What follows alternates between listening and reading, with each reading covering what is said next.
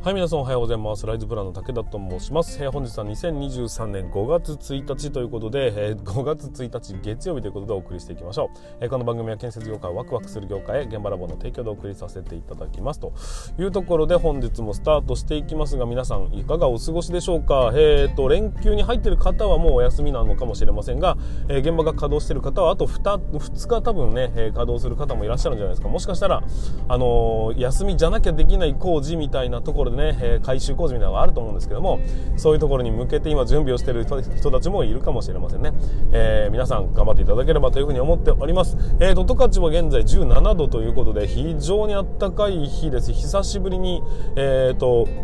設定温度そのままでエアコンが稼働しているというような状況になっておりますが、うん、すごいな、なんか一気になんか温度が跳ね上がったような感じがしますけども、えー、と連休に向けて綺麗な青空が向かっていくに向かっていくというような感じです。なんかね気温気温じゃなかった、えーと、十勝近辺ですけどもね、えーと、連休中の、えー、天気予報が出てましたけどもほとんど晴れ。最終日だけなんか若干雨みたいな模様になっておりましたが23度とか25度とかもう本当に、えー、ポカポカ陽気になっていくという非常にありがたい天気だなというふうに思っておりますが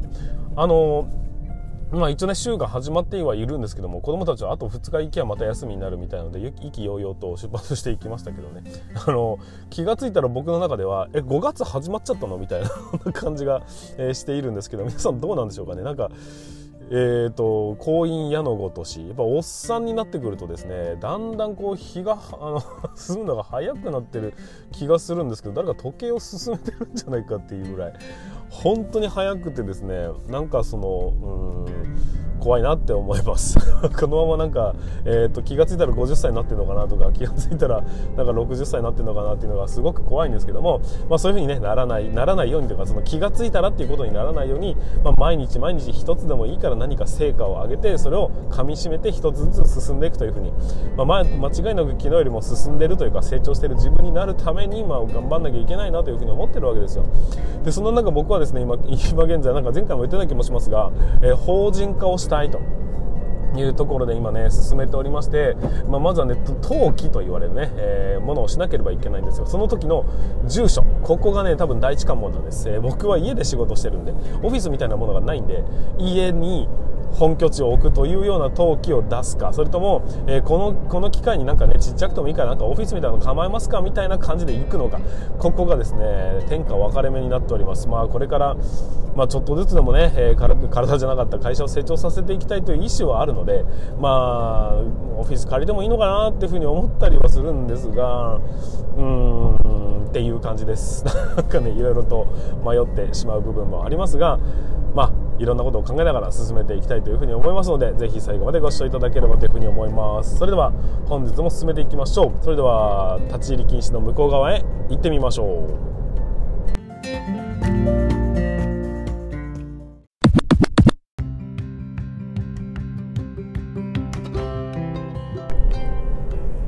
改めまして皆さんおはようございます。ライズプランの武田と申します。えー、建設業を持ち上げて楽しい仕事にするために YouTube チャンネル建設業を持ち上げる TV を運営したり、現場ラボというサイトでは若手の育成、働き方改革のサポートをしたりしております。ということで、ね、本日も本題の方に進めていきたいと思いますが、今日の本題は何かと言いますと、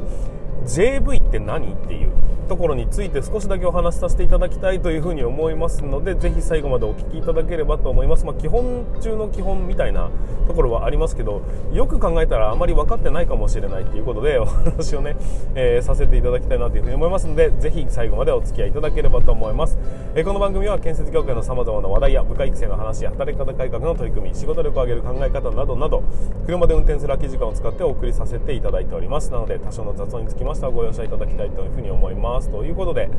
はい改めましてお送りしていきましょう、えーと、JV って何？っていうことでお話をしていきたいと思いますが、まあ、JV のね言葉の意味っていうところというよりはそれそもそも何なんだっけ？っていうところについて、まあ、改めましてね、えーと、おさらいの意味でお話をさせていただきたいというふうに思っております。もしもね、えー、いまいち分かってない人がいるんであればここでちょっと学んでいただければというふうに思うんですがうんとまず JV って、えー、建設業で、えーと、仕事をしていると時々耳にする言葉なんですけどもこの JV っていうふうに書くんですがこれは何の略かというとジョイントベンチャーの略になるんですよ。でジョイントベンチャー要は、えーと企業がうんとジョイントくっつくっていうような、まあ、そんなような意味があるんですけども結局ね建物を何か建てましょうとか、えー、と道路を作りましょうとかそういう時に、えー、複数の企業がタッグを組んで一つの工事を終わらせていくというようなやり方これがジョイントベンチャーというふうな言われ方をするものなんですよ。でまあこれをね、うん、やる目的は何なのかっていうと結構ね大きな工事にジョイントベンチャーっていうのは多いですしなんなら公共工事系はですね結構このジョイントベンチャー JV を組むことが非常に多かったりします。でどうしてこのジョイントベンチャーを組まなければいけないのかというと、まあ、いろんな目的はあるんですけどもどちらかというとですね官庁工事がジョイントベンチャーにしてくださいねというような発注をすることが多分ね多いと思うんですよ。で、まあ、例えばですけどもうーんとどうしようかな。東京都に行くか？いやもうちっちっちゃい方がいいな、えーと、北海道でいいや。はい、北海道っていうところが発注をしたそうだな、えーと、北海道の庁舎の建物みたいなのにしましょうか。そういうのを建てたいというふうに計画が上がったとしましょう。そうするとまあ規模的にね結構大きな建物だったりするならば、えー、地元の業者さんにぜひ発注をかけたいわけですよ。北海道の建物なのに、えーと、九州のゼネコンが建てましたっていうのってなんかあれじゃないですか。地域貢献としてはいまいちじゃないですか。でせっかく北海道の人たちの税金を使っているのになぜ北海道に還元しないんだというような問題が出てきちゃいますよね。だから北海道の人たちに発注をかけるということをします。だけど北海道の中にだっていっぱい企業がいるわけですよ。その人たちに1社にだけ発注をするって話になると万が一えーと、なんかこう癒着があるんじゃないのっていうような言われ方をしてみたり、えーと、万が一、えーと、なんていうのかなそのまあね、いろんな問題が発覚すると困ると発覚するって別に問題があるわけじゃないんでしょうけども、えー、そういうような問題になっちゃうとまたまずいよというようなまずは体裁もあります。でそれ以外にもうんと一つの企業ではなくたくさんの企業に、えー、仕事をしてもらった方が当然ね北海道の人たちはね北海道に貢献したということになるじゃないですか。だから、えー、本当の地元に発注をかけるときに何社 JV にしてくださいねとか2社以上の JV とするみたいなことをやったりする。これが、えーと、1つ目のねベンチャージョイントベンチャーを組む理由になったりします。要は、えー、多くの地元の会社さんにやってもらうという理由によってそれを促進するためにやってるんだっていうことなんですよ。でもう少しこう規模を小さくしてみると例えばですね何々町っていうあまり大きな町ではない。そこには、えー、ゼネコンというよりも小さな工務店が2つ3つあるだけなんだよねっていうところでその町の役場みたいなものを建てたとするじゃないですか。建てようとしたと。そうすると建てることができる業者さんがいないと。要はそのね技術的な能力を持っているほど大きな業者さんその建設会社さんが地元にはいないんだというふうになった時に、えー、その違う地方から仕事仕事じゃない仕事をしてくれる人を募るしかないわけですね。大きな町から来てくださいというふうに、えー、ゼネコンを誘致するがそこに発注をかけちゃうとやっぱり、えーと、地元に還元することにならないですよね。なので地元の会社と JV を組んでやってくださいねっていうような縛りを設けることがあります。それは、えー、単純にね地元にお金を落としたいという目的もあるんですが地元の技術力を上げていきたいと、まあ、そこで勉強してくださいよというような意味合いもあったりして結局そういうふうにね地元とジョイントベンチャーを組むというようなやり方があったりします。あとはその競争をするときに、えー、上位3社が、えー、タッグを組んで街の一大イベントをやっていくみたいなやり方もあるし、まあ、いろんな意味でねこのジョイントベンチャーというのを使活用して、まあ、いろんな活性化につながっていくと、まあ、一つのね会社に独占するんじゃなくてみんなで仲良くやりましょうよというような目的で進むということが多かったりします、まあ、当然これだけじゃないんですよ。あの例えば特定のね技術をどこかの会社が持っていてそれを使わないと工事ができないんだがその特定の技能を持った会社というのは建物全体を建てるような工事はできないが特定の技術を持っているってなった時には当然建物を建てる人とタッグを組めば、えー、建物建てられますよね。その技術のねみたいなところでタッグを組むこともあったりします、まあ、いろんなね目的があるにせよま、どっちにしてもね、え、そういうふうにこう企業同士がいろんな目的によってタッグを組んで、え、手を取り合って、え、仕事を進めるというのがジョイントベンチャーなんだよっていうことになるんです。じゃあこのジョイントベンチャーってねどういうふうに運営されているのかっていうのってちゃんと分かってる人っていうのはね、まあ、そうだな。現場代理人になったりその JV 所長とかね、えー、になったりすると構成が分かってくるので、えー、なんとなく理解できると思うんですけども、えーと、ふわっと見た感じでは分からないんですがジョイントベンチャーってね会社なんです。一つの。分かりますかね？なかなか難しいんですけど例えばそうだな学校を建てます。で JV を3社 JV、えー、どこどこ会社どこどこ会社どこどこの会社の3社 JV という JV 組織を作ったとしますよね。そうするとその JV 組織というものがえーとまあ、そこのね、えーと自治体から発注を受けたってことになるんです。A という会社と B という会社と C という会社があって A がメイン会社なんですって言ったとしても工事を受注するのは A でもないんですよ。B でもないし C でもないんです。あくまで ABC を合算した、えーと、何々 JV っていう名前の会社組織に対して町は発注をかけたってことになるんですよ。ではこの JV と言われるこの組織は何者なのかというとその3社3つの会社がそれぞれで出資し合って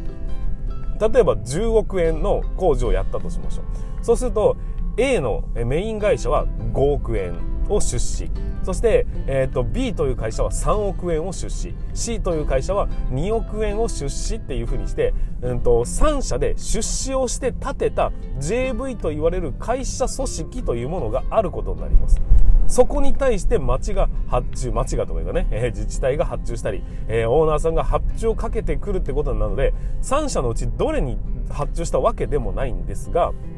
その3社の中の、えーと、なんていうの出資したまあ、架空のと組織みたいなものを臨時で作り上げてそこが基本的には運営母体となるんだよって話なんです。でそこにえー、と例えば A 社は3人 ,3 人のね、えー、従業員を入れました。で B 社は2人。C 社は1人でトータル6人の現場に、現場運営をしましょうねってなった時にその会社の、うん、JV と言われる会社の社員というような形になるんでそこから給料が各自に支払われるんです。毎月例えば決め事でね、えー、所長は100万とかえーと、主任は60万みたいなねそういうふうな決め事をしていって毎月そこから給料を各会社に支払われるというような感じ。だからあくまで JV という組織が、えー、全てのお金を牛耳ってそこから各社に支払いをしていくようなイメージになっていくんですよ。で最終的にそういうふうにね毎月毎月給料というものが、えーと、各会社の人員によってこう人員にね払われるようなことになりで、えー、下請け会社さんとか、まあ、協力業者さんとかそういうところにえっ、ー、と請求が来た時には JV に対して請求が来るんですよ。だから JV が支払うんです。だ全ての財布はこの JV の中に存在していてその財布の中からのやり取りっていうのは全部各社はもう別々なんです。JV というのはもう別の会社組織なんだよと。そこから各 A、B、C の会社に、それぞれの、給料などが支払われていって、下請けさんだとかの支払いだとか全部 JV から支払われるというような形になります。わかりますね？で最後ここで利益が例えばそうだな1000万円出たとしましょう。そうすると JV 比率というものの中で区分けになってますから5割3割2割っていうふうに最初に取り決めをしたんであれば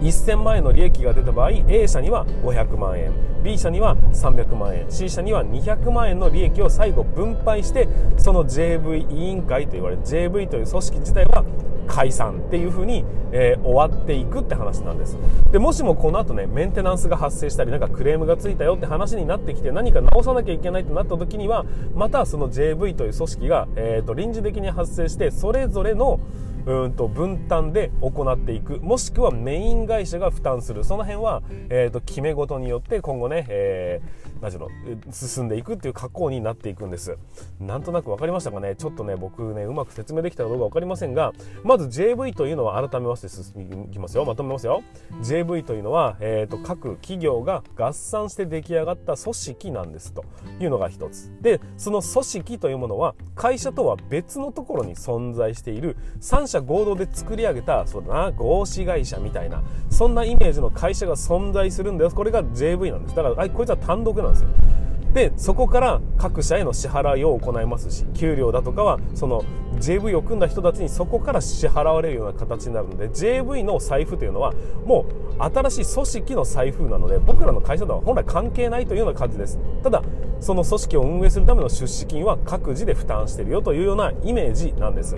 わかりますね？だから、えー、JV というものを組むというのはまあそうだな。いろんな思惑があるにせよ、えー、仲良くやっていきましょうねっていう目的だったり技術を分けましょうねっていうことだったり利益を分け合いましょうねっていうことだったりいろんな目的があるにせよいろんな会社がやっているんです。で当然その最初の決め事ルールを決めた組織があって全部終わった暁には利益もその比率で分配していくようなそういう組織になっていくんだよというようなお話になっていくということになるんです。はい。ということで本日につきましては JV って何っていうことを少しだけね、えー、と中身を掘り下げてお話をさせていただきましたが僕の言葉で皆さん理解できたでしょうか？わからなければググっていただければというふうに思います はい、ということで、えー、本日はですね、ちょっとまあ、えーと、とあるツイッタースペースで話をしてて、JV って何なんだろうねみたいな会話があったんで、そこからちょっと引っ張り出してきて、あじゃあちょっとだけ説明してみましょうかということでお話をさせていただきましたという感じでございます。ということで、本日も最後までご視聴いただきましてありがとうございました。また明日の放送でお会いいたしましょう。それでは全国の建設業の皆様、本日もご安全に。